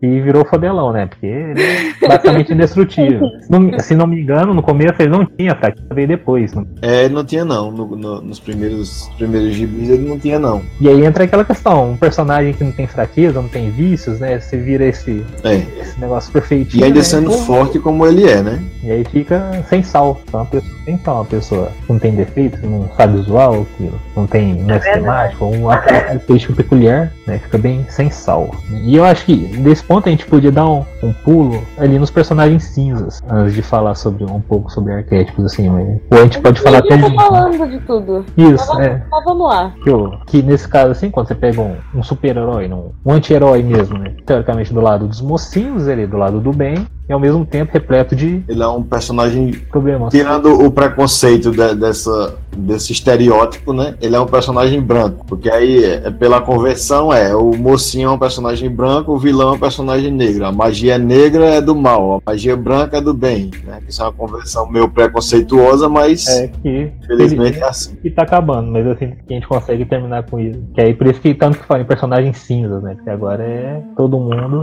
Você cria uma história muito mais complexa com personagens que não são completamente bons nem completamente bons. Tem essa, essa- esse dualismo aí de, de combates, né? Tanto que muitas vezes a- as pessoas se apaixonam por vilões. É, isso é verdade. É que o vilão é bom ou ruim, né? Desse personagem. O bom que me veio agora à cabeça é aquele, o vilão da Pantera Negra, o Killmonger. Cuidado aí hein, nesse spoiler. Você é nacional? Não, Oh, Adeval, ele me quebra. ainda Mas, não deu ainda não pra assistir. é- ele- eu vou tentar falar genericamente, assim, vai saber. Você assistiu Maiara e Alice? Assistir. Assisti. Ele, ah, ele é contra o protagonista lá, o Pantera Negra, o Cha- Chaka, né? Chala.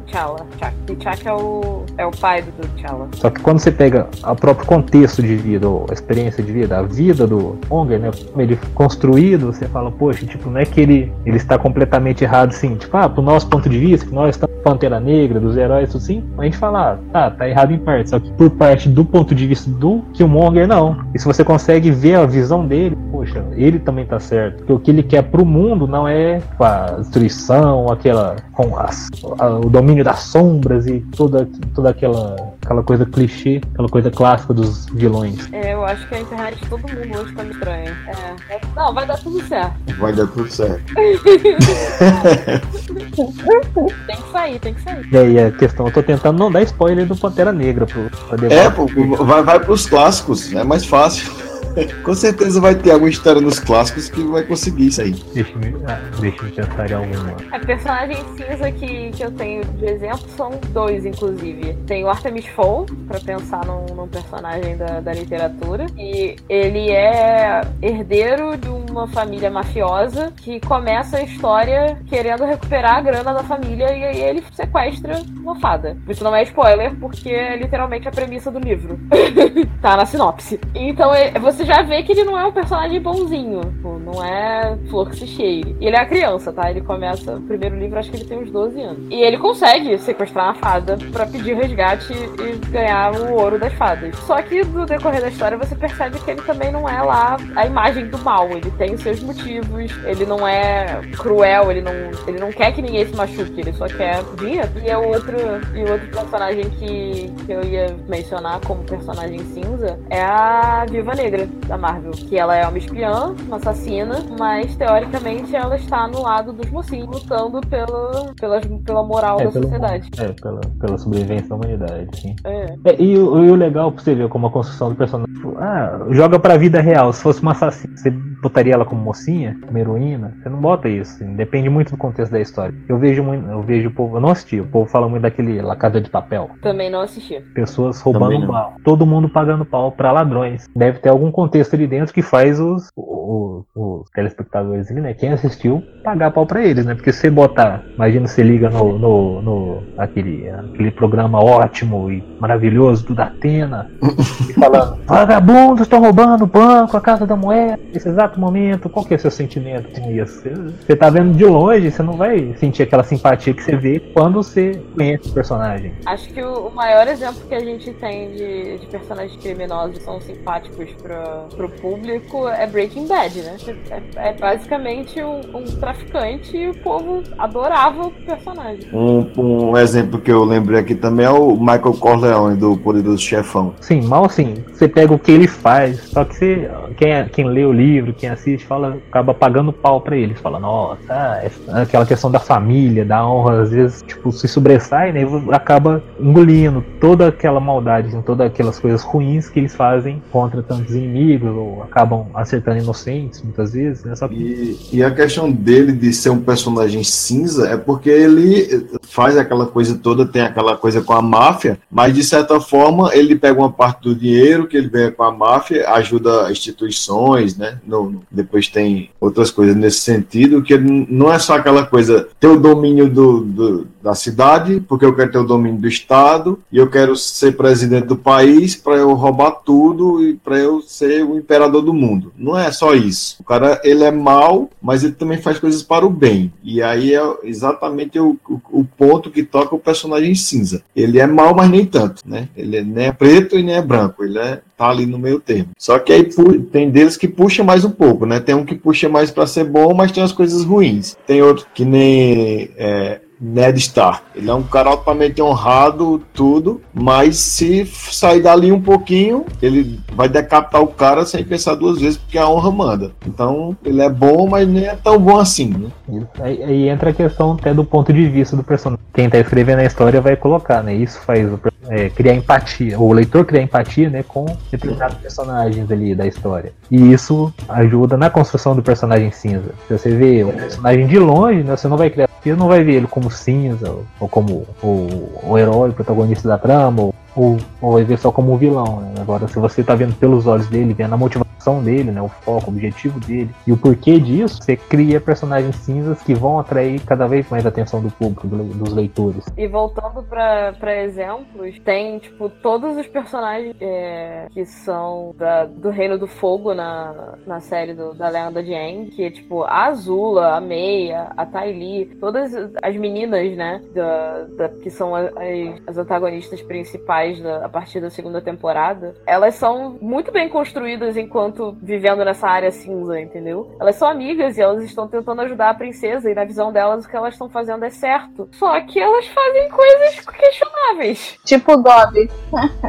tipo o Dobby na Câmara Secreta. Ah, sim. Ah, o pior, né? Quando você pega a Câmara Secreta, o caso do Dobby, é, é interessante. Você fala que quer ajudar o Harry, faz tudo aquilo. Pelo menos eu não conseguia ver ele como um, um vilão ali. como Mas ele nunca nunca foi retratado como vilão. Não, então, aí que tá o, não, o interessante, né? Mesmo ele tentando prejudicar, prejudicar assim, atrapalhando, assim, fazendo. É querer quebrar o braço do Harry Quase atacando o protagonista. Isso. É, mas eu não, eu não vejo o Dobby como um personagem não. cinza, tanto quanto os outros exemplos que a gente deu, porque em momento nenhum o que ele está, ele está fazendo algo errado, sabendo que é errado. Ele estava genuinamente tentando ajudar. Ele só escolhia métodos então, violentos. É porque aí que tá, porque o, o ponto de vista de conhecer o Dó desde o começo, assim, ele já falando o que queria. Aí que tá a questão. Imagina se ele não tivesse falado com o Harry antes, lá na casa dos tios. Eu falar, ah, não volta lá que tem algo muito perigo. Você vê só o Harry sendo atacado pro, pelo balaço, não entra Mas não é exatamente por isso que, que eu não vejo ele como um personagem cinza. Porque a questão da, ao meu ver, é dito, né? da, da, do personagem cinza é que ele tem uma moral que não é nem preto nem branco, entendeu? O Dobby, desde o princípio, estava tentando ajudar, ele estava tentando fazer a coisa certa. Ele só não tinha muita noção do, dos problemas que ele estava causando, entendeu? Eu diria que o Dobby é um personagem mais ingênuo do que cinza. Ah, sim. O outro, outro exemplo de personagem cinza, que personagem cinza que eu ia que eu ia citar são a maioria dos personagens no, no anime do, e no mangá de Fumero Alchemist, que todos eles em algum momento fazem alguma alguma tomam alguma de questionável, mei, menos os personagens principais.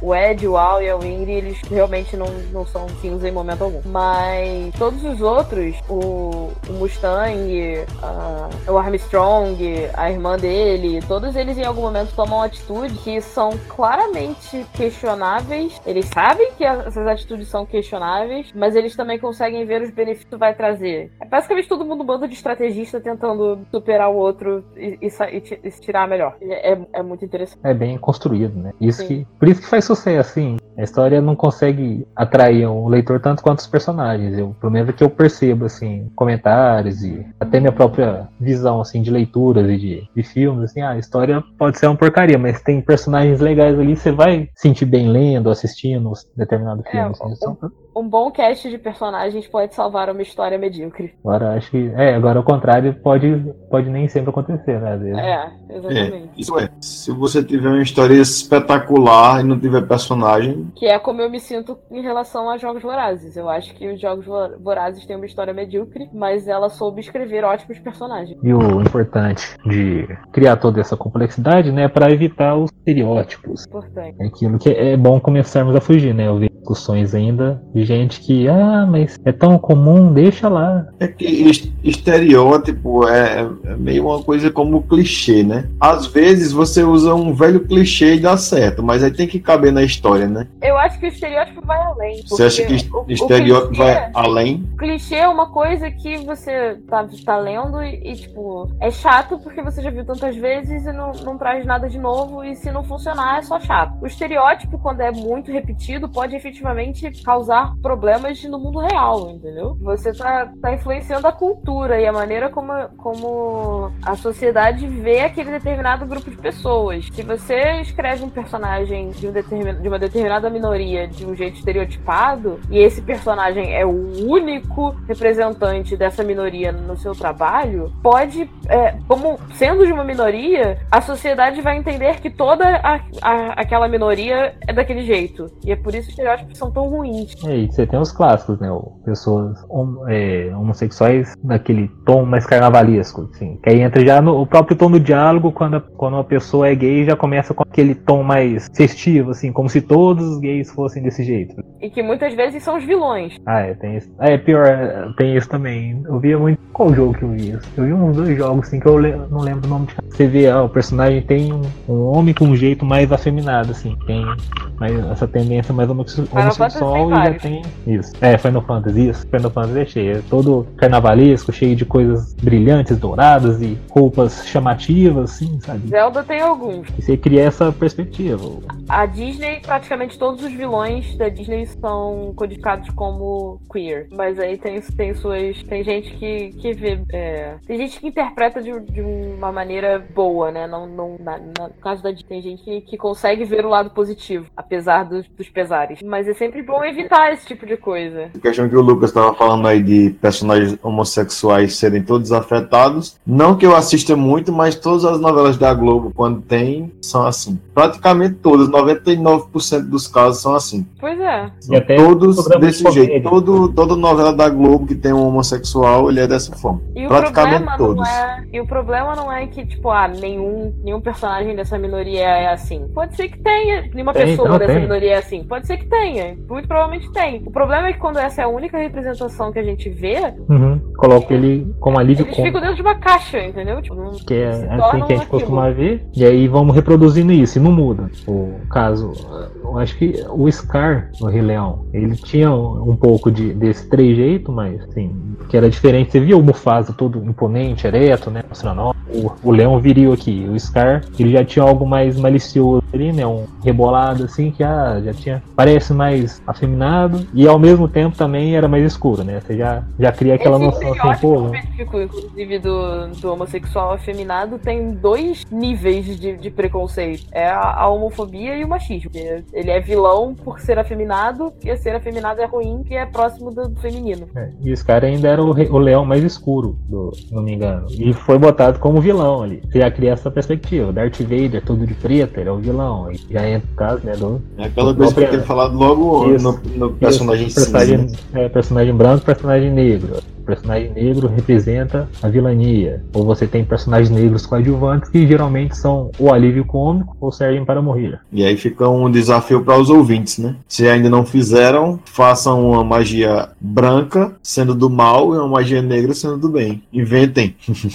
vão além, tentem associar categorias, é, características normalmente associadas bondade e, e, e, luz com vilania e características normalmente é, associadas com trevas e, escuridão com algo bom. Que é interessante, você muda um pouco nessa né, cultura de clichês, de estereótipos. Sim, e isso atrai o pessoal, porque muita gente quer ver algo novo assim. Eu acho que é, deixa o personagem mais crível também, né? Porque seria só muito uma coisa, ele não fica plural, né? Não tem as contradições. É, acho interessante essa ideia de ser, dele ser cinza, né? Ter um vício, uma virtude. E quando a gente diz, tipo, evite estereótipos, não é tipo, cria um personagem que é 100% bom e não tem falhas e, e faz tudo certo. É, tipo, não, só trate o personagem como um Complexo. ser humano que tem seus problemas e seus sucessos, seus defeitos e suas qualidades e vai dar tudo certo.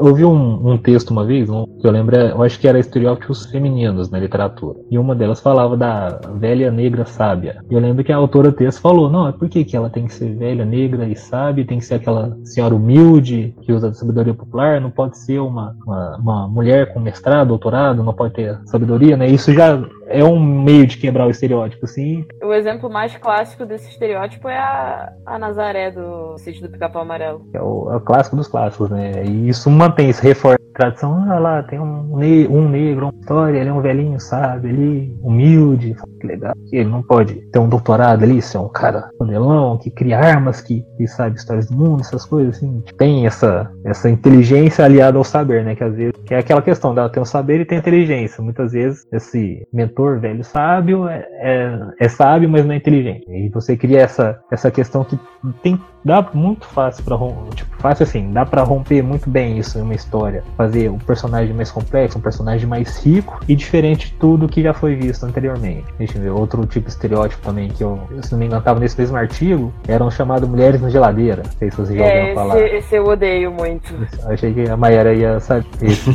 Eu que odeio é, é o típico faz uma personagem feminina pra sofrer alguma coisa, né? Pra, seja pra morrer ou pra ser estuprada, pra ser sequestrada assim, também, né? Só pra dar uma força e motivação pro Personagem masculino. masculino ir atrás. Eu acho que, se não me engano, o caso foi do Lanterna Verde, ou do. ou foi, foi o Lanterna Verde, se não me engano, que chegou no apartamento lá onde ele morava com a esposa. Foi isso no quadrinho. Qual, qual super-herói Eu acho, é? eu acho que foi o Lanterna Verde. Chegou Que lá, né? literalmente encontrou a, a, a namorada da esposa na geladeira. é, desmembrada lá, o vilão tinha feito isso, aí ele foi atrás do deu a força pra ele. E, e é uma coisa tão comum, assim, comum assim. Quando você vê o estereótipo tá tão naturalizado no leitor, no escritor, que você lê e você mal percebe. Se alguém não fala, ô, olha isso aqui, ó. Isso aqui tá em vários livros, isso aqui é necessário. Fala, Aí você começa a pensar, poxa, não é necessário isso. Questão, a, a própria questão da. Quando a, a protagonista é personagem feminina, ela tem que sofrer uma violência forte, né? Eu vejo, tô vendo essa discussão crescendo muito na internet. Tô gostando disso. Fala, é a velha questão, ah, a person... E tem níveis de estereótipos, né? Tem os estereótipos para mulheres brancas, o estereótipo para mulheres negras, o estereótipo para mulheres indianas, asiáticas, e, e tem níveis de estereótipo. Por exemplo, muita gente reclama de personagens femininos estão sempre sendo salvos e não podem ser fortes Eu no- reclamo. do, do mesmo senso, da, da mesma forma que personagens masculinos são. Só que as personagens femininas negras nunca foram salvas. Elas nunca, puder, nunca puderam ser frágeis. E aí, quando vem uma história com a personagem negra numa posição frágil, muitas, femini muitas femininas, feministas brancas reclamam que ah, a personagem tá frágil, tá frágil, não, não é feminista. Mas a personagem negra nunca pôde ser frágil. Então também é uma, uma É. é, uma mudança de paradigma diferente, porque são outros, outros problemas, outras questões. Então, até nesses, nos estereótipos tem níveis. É, Essa história me lembrou a crítica ao filme da Elsa Soares, foi? Que as feministas estavam reclamando que a, que a Elsa é, ficou muito na mão de um cara, uma coisa assim, em que sofreu muito abuso, não sei o quê. E as feministas brancas fizeram uma crítica a ela e deu um- uma polêmica assim, nesse sentido que a Maior estava falando. Pois é, tem, tem que saber da onde, do- da onde você tá falando. Porque você não tem aquela história da princesa negra que precisa ser salva, né? Exatamente. É, é, é tão. E, e é aquele negócio, né? Tão. Tá tão ali, né? Cravado na, no- na cultura que você nem percebe. Se alguém fala, ô, olha isso aqui, tá vendo esses 10 livros aqui, ó, a mocinha foi salva pelo protagonista, ou a mulher foi morta, ou estuprada, pra dar força pro protagonista. Eu falo, pô, é mesmo. Aí você começa a pensar, mas precisa disso. Aí pior, tipo, eu sei que vai ter muitos ouvintes, nossa, cagação de regra do caralho. Vai ter, com certeza. O chapa, o minha Vai chapa. ter muita gente. E eu só quero deixar bem claro que eh, preparar a gente, porque eu e a Leisca vamos sofrer mais, motivo de machismo. A gente quebra eles. Nos ajudem, please. Olha lá, as novelas em perigo, a Deva Homo. É, pode deixar com a gente, viu? Aham. Vamos lá, bó. Mete o, o cacete nele. É, a gente segura, as duas batem. Isso, melhor, melhor. Eu gosto desse plano. Ah, pode ser? Pode Pode. ser. A gente segura, vocês batem.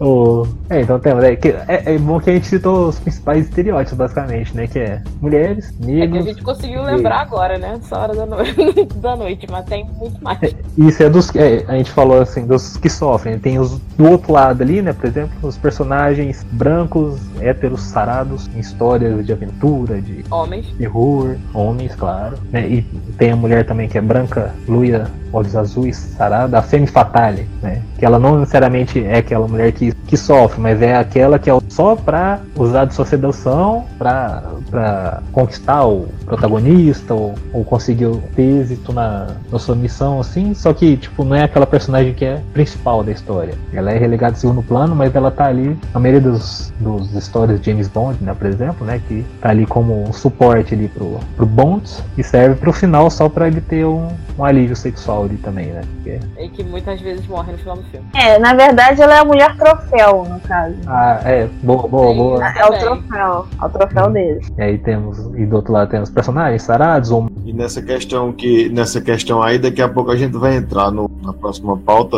é, essa questão da, da mulher linda que entra em cena para morrer no fim, para que no próximo filme ela não tenha que estar lá de novo. Ah, aí vai ter outra. o troféu que é de ouro de tolo. Vamos passar para o próximo tópico, então aproveitar. É, aproveita essa deixa aí. Personagens para morrer. São os é. famosos personagens construídos para, para morrer. morrer. É, já tem. Já Não tem façam memes, isso. Claro. É, é menos que no Instagram, no Facebook, né? De escritores. Acho que principalmente aqueles os mais novos, assim, né? Que estão começando, assim, que não tem publicações, é, não publicaram ainda, né? Tá só em Wattpad ou só na internet, na Amazon com e-books. Colocam aqueles, ah, essa é a minha cara, eu pensando no personagem que vou fazer todo mundo amar pra matar depois. oh, que bom! A surpresa, do meu, o, a surpresa do meu livro, a maior virada que vai ter vai ser a morte desse personagem amado. Você mata o personagem e a história junto.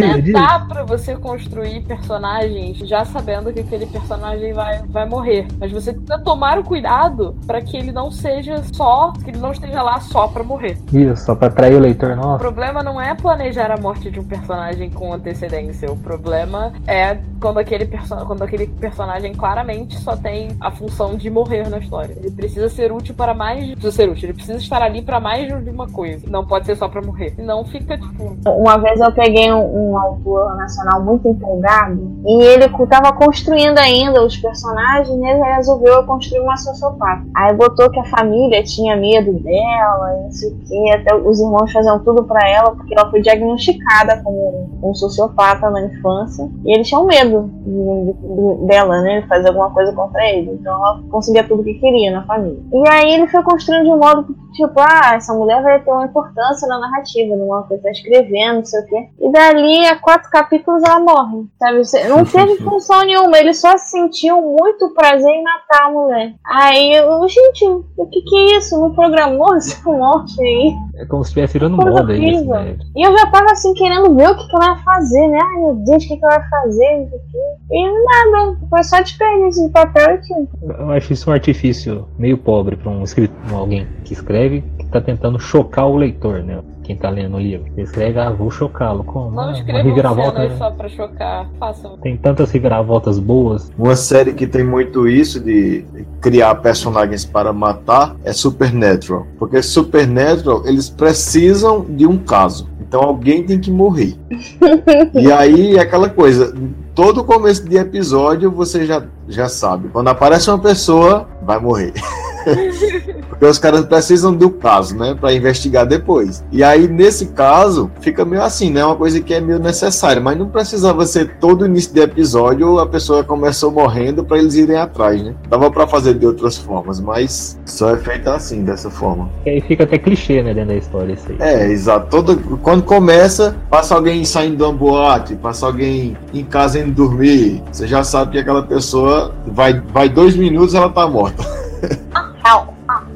Assim, eu não tô dizendo que é, que é uma boa prática, mas, por exemplo, em histórias de mistério e assassinato, normalmente você não precisa de. Tipo, precisa de uma vítima. Então você não, não precisa investir tanto no, no personagem, porque é, é, é pra ser vítima. Então a ideia não é que aquele personagem seja interessante para a narrativa, ele só é literalmente um artifício para você botar plot pra, pra, pra correr, entendeu? É. Ou então você tem que construir o background dele, né? Pra saber Sim. por que ele foi assassinado. Exatamente. Só que aí não é aquela coisa que vai chocar o. Tipo, que vai ser usado como um instrumento de choque em quem tá lendo o livro, né?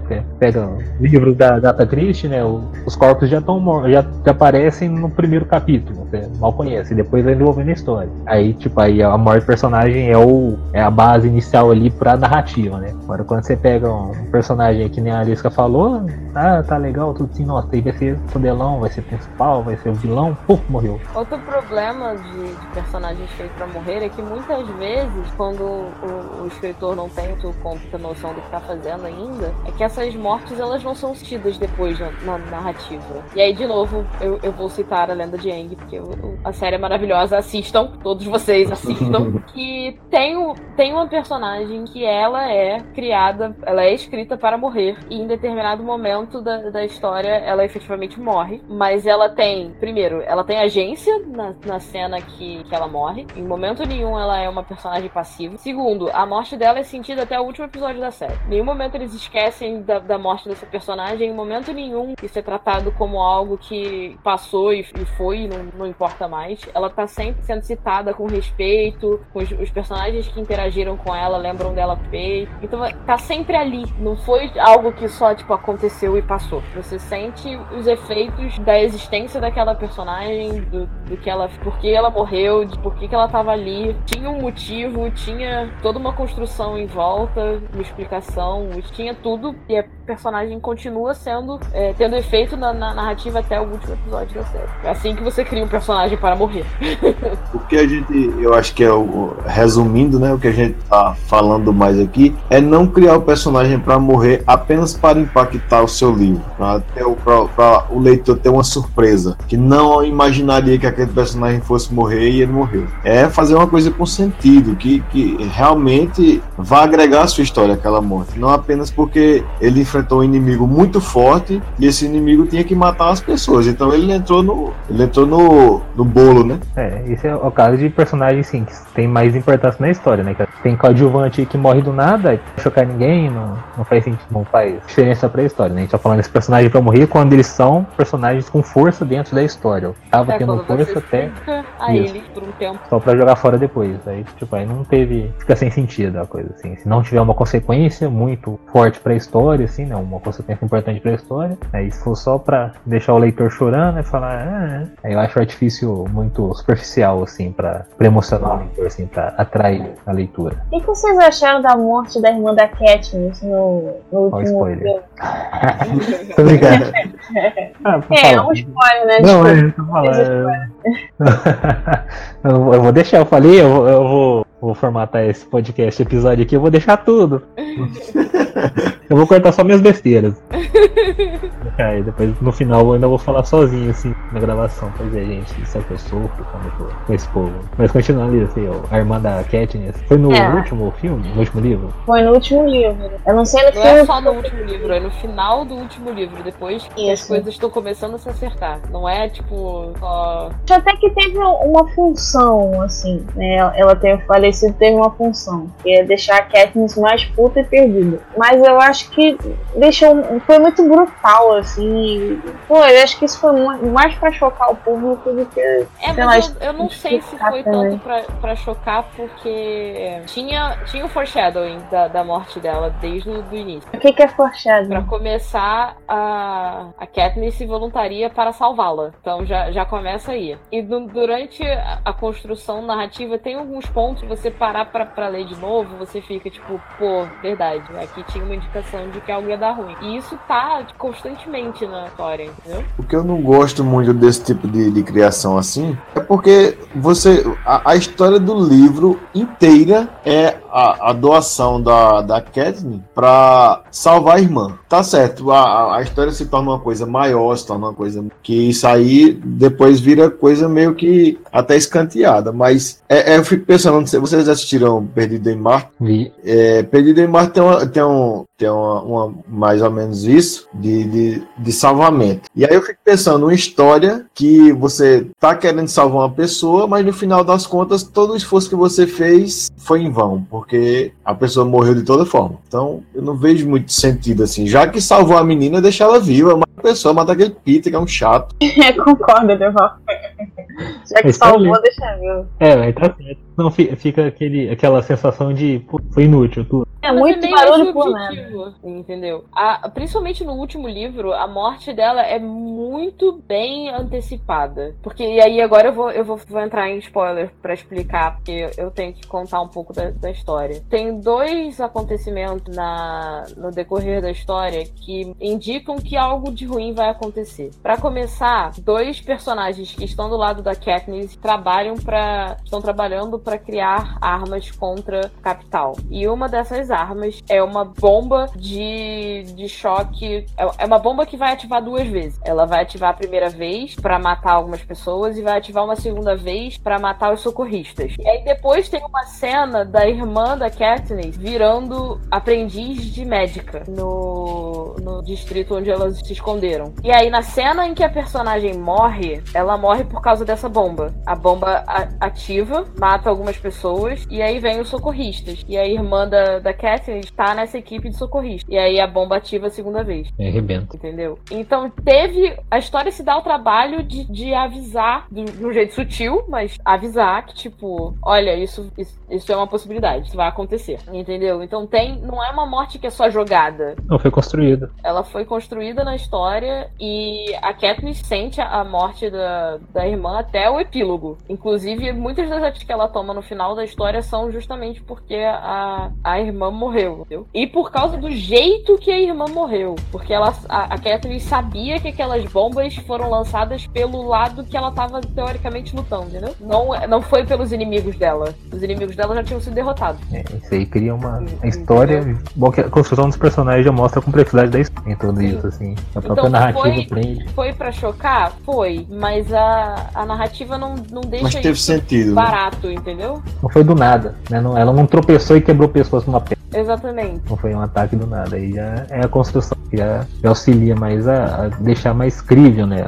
A questão da morte do personagem e não ser só um caso pra chocar o leitor ali, a leitora. E, a- e essa construção da, da Prim enquanto é, médica, enquanto agem que cuida dos outros, tá na história desde o primeiro livro, tá lá desde o iniciozinho. Então, a preparação de que, tipo, ela vai estar metida na, na parada já tá desde o primeiro livro. Você só não sabe muito bem o que, que vai ser, entendeu? Legal. Ainda vou ler um dia. Eu, eu tenho o e-book, eu só tenho que ter coragem. É, a história não faz muito sentido, não, mas os personagens são legais, então eu, eu recomendo. Às vezes faz mais força do que uma história legal com personagens medíocres ou rasos. Eu só aviso que o terceiro livro é bem gráfico. Eu fiquei enjoada lendo, então tenha estômago. Ah, essa é a minha, minha impressão também quando eu terminei de ler o livro, né? Foi um soco no estômago, a esperança. A esperança que foi uma desesperança. Mas eu, eu sinto que era esse meio que o objetivo. É, né? Com certeza. É distopia, né? Exatamente. A gente sabe que vai dar ruim, a gente só não sabe como vai dar ruim. Aí te prende, né, até o final pra saber que vai dar ruim. E que vai acontecer com os personagens da história. É, e como é uma história em que todo mundo morre, você, você lê querendo saber quem vai sobreviver também. É, É, é isso, né? Tipo Game of é Thrones. verdade. Quem vai ficar vivo? E aí, galera, agora pra finalizar aqui, pros nossos ouvintes não dormirem antes da gente. Verdade. Não, porque é, é, a gente tá aqui. Bom, se, se eu falar, o povo, nossa, mas que bando de 3 horas e 20 minutos em ponto. Mas Isso somos é quatro horas. velhos com quase meio século de vida. Temos que dormir cedo pra acordar cedo da manhã e tomar nossos, nossos remédios matinais. É, aquela Trabalhar, né, gente? Eu, é, é, tem isso também. Eu, eu só queria. Deixa pra lá, eu ia zoar. Acabou comigo. Desculpa acabar com a piada. Eu já tô custando a fazer piada por causa da minha caduquice aqui. E aí vem essas jovens de hoje que não respeitam eles. E ó, esses são os personagens do, do próximo livro. né? A Mayara vai ser o meu próximo livro, fazer uma personagem Mayara, uma jovem adolescente que fica tirando os mais velhos. Que bom que você me vê como uma adolescente. Eu nem percebi que eu falei isso.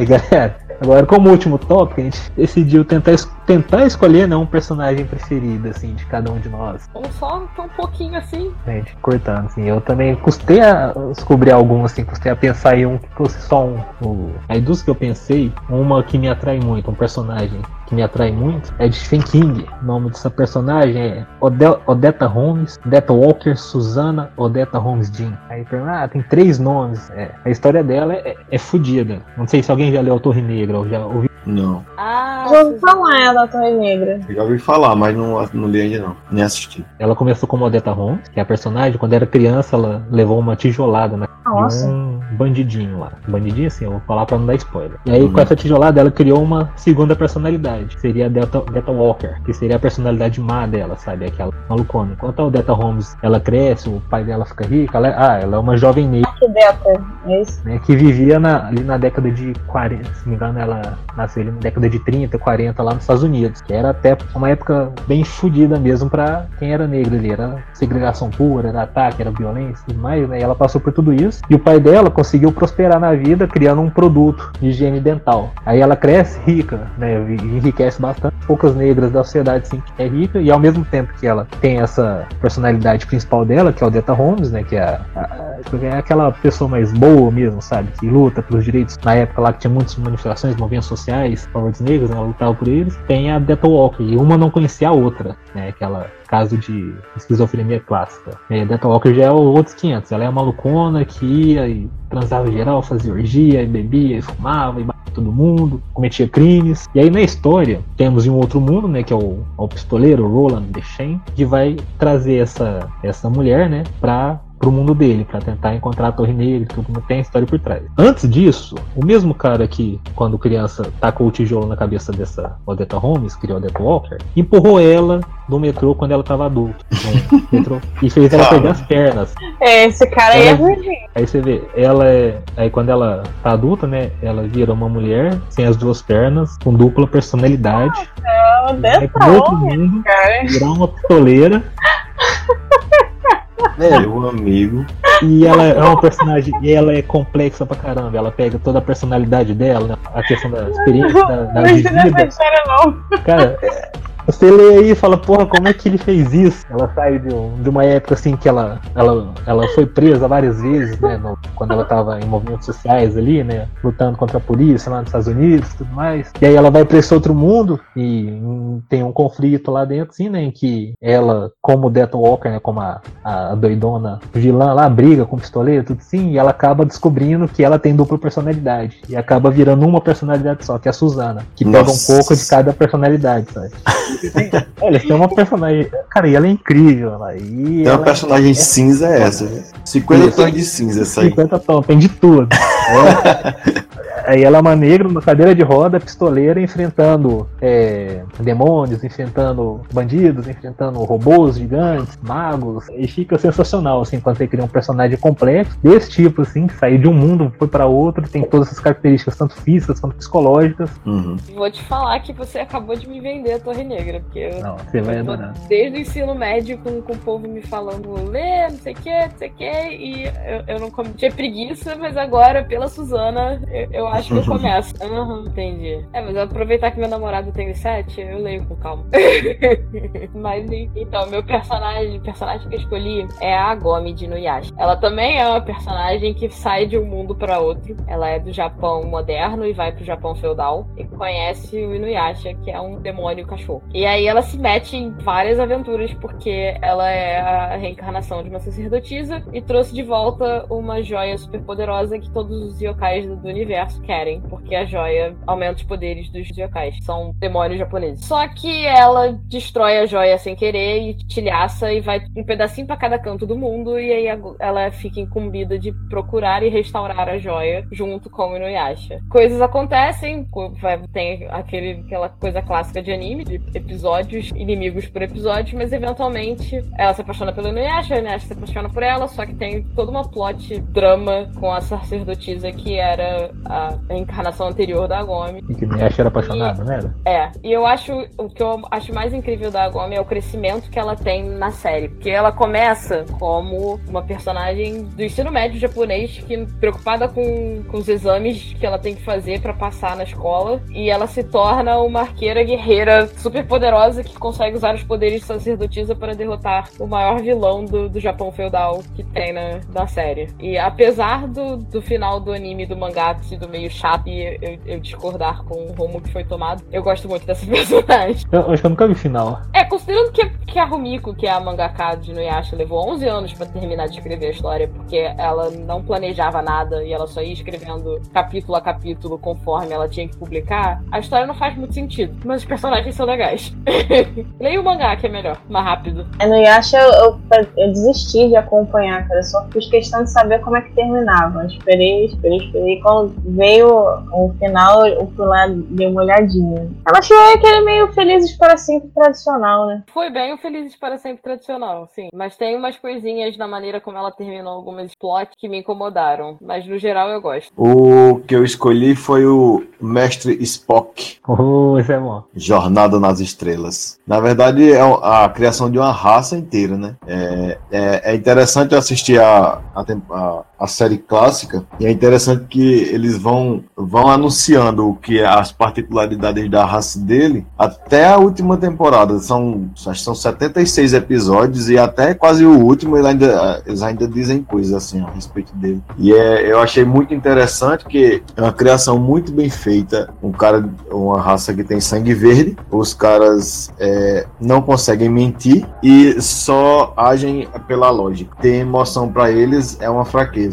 Então se passa coisa muito interessante. Você vê ele com o pai e a mãe dele, eles não se abraçam, é só aquela cumprimenta e tchau. E é muito bacana assim. É bem esquemático. Assim. É, porque você vê né, a criação de uma raça inteira. Você vê que não é uma coisa simples, né? Que no, no caso deles mesmo você tem que ser muito fiel à raça, né? Tem coisas que ele não faz de forma alguma e às vezes ele tá conversando com alguém e a, o cara fala: Como é que eu sei que você não tá mentindo? Aí ele fala: Eu sou um vulcano, eu não minto. E aí já é uma coisa estereotipada. Todo mundo sabe que é assim, que os vulcanos eles são dessa forma. E outro, outro que eu queria falar rapidinho é só o filme Três Anúncios para um Crime. Para quem não assistiu, tem que assistir, cara, porque de personagem esse filme é sensacional. Você vê, foram três indicados ao Oscar, dois, dois coadjuvantes, uma protagonista. A protagonista ganhou o Oscar e um dos coadjuvantes ganhou o Oscar. E o outro foi indicado. Então tem personagens muito, muito, muito bem feitos no filme.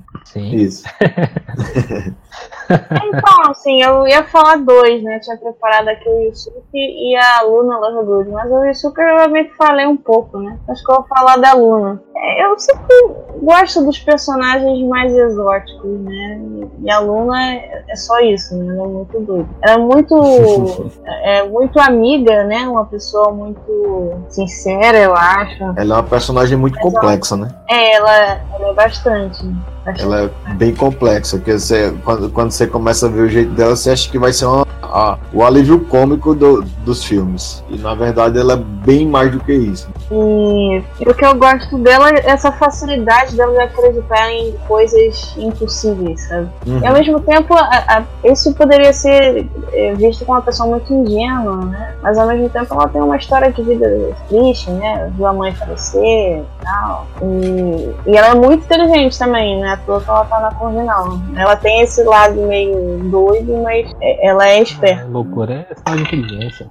É por, assim, qual, ela. Qual foi o outro personagem que você falou, ela, Alice? Ela percorre caminhos diferentes, mas ela chega a conclusões certas, né? Caminhos exóticos, mas chega a conclusões certas. Como ver que o, o Harry é, tava, tava certo em algumas situações, né? E ela apoiou ele. Não foi na onda da escola, né? Que tá toda é, crucificando o garoto. É. E o, o Yusuke, vocês querem que eu fale dele? É, pode falar. O Yusuke é do Yu Yu Hakusho, um anime. É, porra porradeiro. Muito bom também. Muito bom, muito legal. É, é o meu anime favorito, assim. É que, é que agora eu não vejo mais, né? Mas quando eu via, era o que eu mais gostava. E ele, assim. Tenta ver Oi. é, My Hero Academia, que é bom. E é novo, recente. Uhum. Bom, mas aí o Yusuke tem isso. Ele é, ele é parado, ele é bobalhão, não quer nada com a escola. né? Mas você vê que ele tem alguma inteligência, assim, na hora que ele tá lutando com, com os personagens. Né? Ele tem umas sacadas, assim, do nada, né? É, tipo, ele tá lutando com um cara que, que dá choque, né? Esqueci o nome do personagem. Aí ele vai e coloca é, o tênis na mão e todo mundo acha, ah, ele tá ali querendo se isolar, né?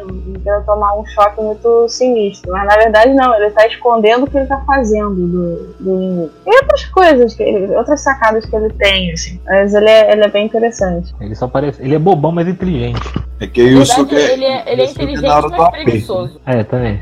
É preguiçoso. Não é né? ele não é nem bobão, ele é preguiçoso. Mas na do aperto ele. É aquela típica Resolve. pessoa que tem preguiça de pensar. É, Mas aí é quando precisa, quando tá na necessidade, ele tem umas ideias muito legais. Quem estiver ouvindo que for assistir, assista dublado, porque a dublagem brasileira é divina. É muito boa, é verdade. É cheio de gírios, é é, verdade. cheio de falas. Nossa, é muito bom. brasileiro. Aham. O padrão é doce, mas não é mole não, pô. Eu aprendi, eu aprendi, eu aprendi esse ditado com ele. É, Eu, eu falo muito, Você é grande, mas não é dois, eu sou pequeno, mas não sou meio. falo muito, eu tô mais Ai, quebrada que de mexe. É, e eu, eu falo muito isso. Quando eu chego em casa muito cansada, é, é isso que eu falo. E para o mundo que eu quero descer. É, Agora, é claro. pra mim a rapadura é doce, mas não é mole não. Porque isso aí eu, eu nasci minha mãe, e minha mãe e companhia falando isso. é verdade. Não, isso torna um personagem muito bom. Isso que faz ele inesquecível. É. Com certeza. Esses pequenos detalhes. E a, a dublagem faz toda a diferença, porque eu não faço- sei nem qual é, como é que é no japonês. Porque Também nunca vi. não existe não. Yu Yu Hakusho com outra dublagem. Que é brasileiro. É brasileiro. Falar vai ter que brigar com a gente. Eu até vi alguns episódios em japonês, sim, né? Com legenda, lógico. Mas as vozes são estranhas, né? Até porque no Japão muita mulher é, dubla os caras, né? Então você, você fica vendo os personagens com voz mulher. Não fica uma dublagem muito boa, sabe? A, a mulher não consegue botar um tom masculino. Aí, aí eu não sei se é proposital, proposital pra entender que o personagem é gay, não sei. Eu talvez esteja viajando aqui. Normalmente eles colocam mulheres pra dublar personagens quando eles querem que o personagem pareça andrógeno. Ah, andrógeno, né? Eles têm essa questão do andrógeno, verdade. O anime tem A beleza isso. deles é, é, É. um padrão, Mas, né? mas Goku mesmo é dublado por uma mulher lá, né? É, por uma velha. É. Não, o Cebolinha é dublado por uma mulher. Que aí já é a voz mais, mais infantil, é mais aguda. É né? mais, mais aguda, né? Uhum. É, de repente fica mais O fácil. Goku eu não imaginava não.